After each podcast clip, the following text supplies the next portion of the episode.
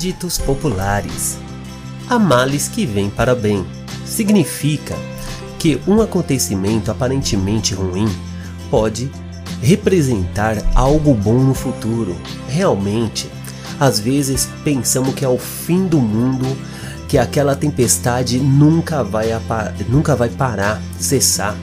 Mas no fim da tempestade sempre tem um lindo sol, sempre tem o um mar brando, calmo, tranquilo.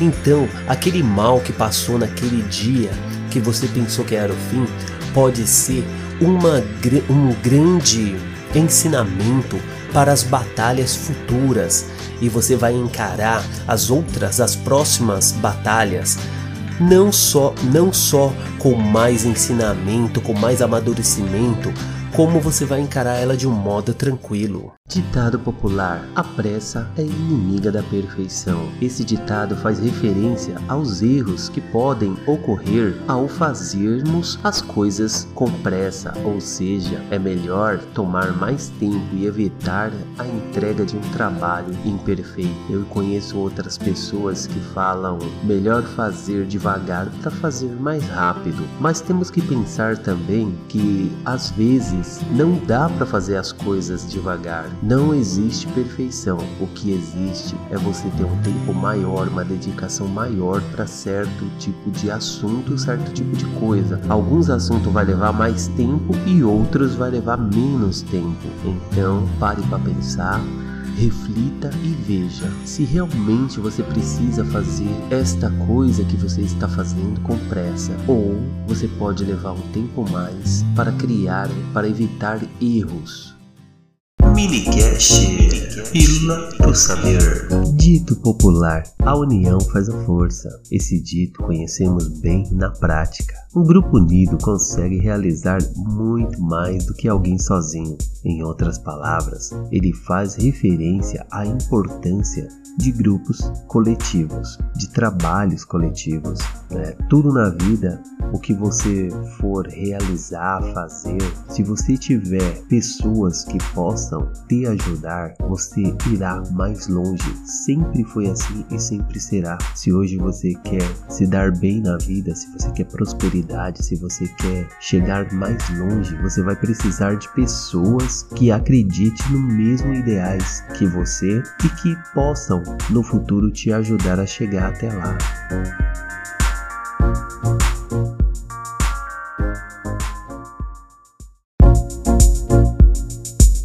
Ditado popular: Águas passadas não move moinho. Depois que as águas passam pelo moinho, não tem como movimentá-lo mais. Esta é a mesma relação que podemos ter com o tempo. O que passou já foi e não volta mais. Tal expressão indica que devemos olhar para frente e aprender com o passado. Esse dito ele orienta a todos nós a não ficar pensando no passado e remoendo esse passado. O que podemos fazer é aprender com o que deu de errado no passado e olhar para o futuro e acertar no futuro, deixar de errar os mesmos erros. Água passada não move moinho, mas o passado ele pode nos ajudar a ser pessoas melhores para o futuro.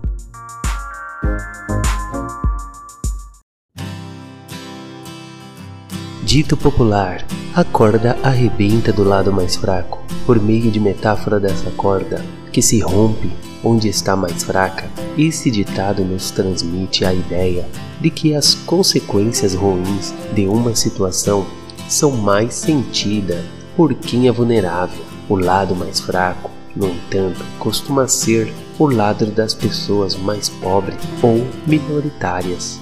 Sabendo que a corda arrebenta do lado mais fraco, então temos que nos preparar, ficar forte, sermos independente, não só do governo, não só das pessoas. Temos que criar uma independência de tudo ao nosso redor e nos apegar a Deus para que possamos ser mais fortes e sendo mais forte, ser que nem um bambu que dobra, mas não quebra.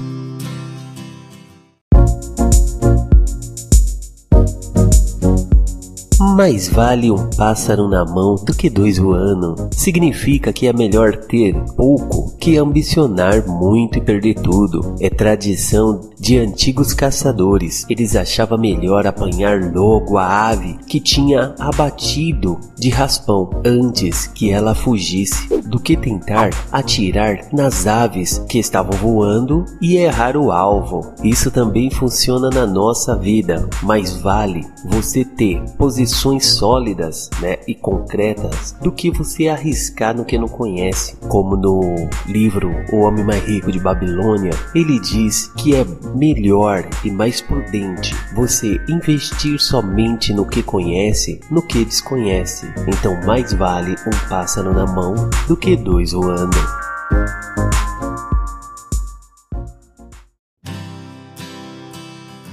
Dito popular, em terra de cego, quem tem um olho é rei. E realmente essa expressão está correta, porque a maioria das pessoas que obtêm o conhecimento sempre vai estar o passo na frente da pessoa ignorante. Então, as pessoas assimilam a riqueza e a pobreza como um alicerce da diferença entre as classes, mas a maioria não para para pensar que a maior e real diferença entre as classes é o conhecimento.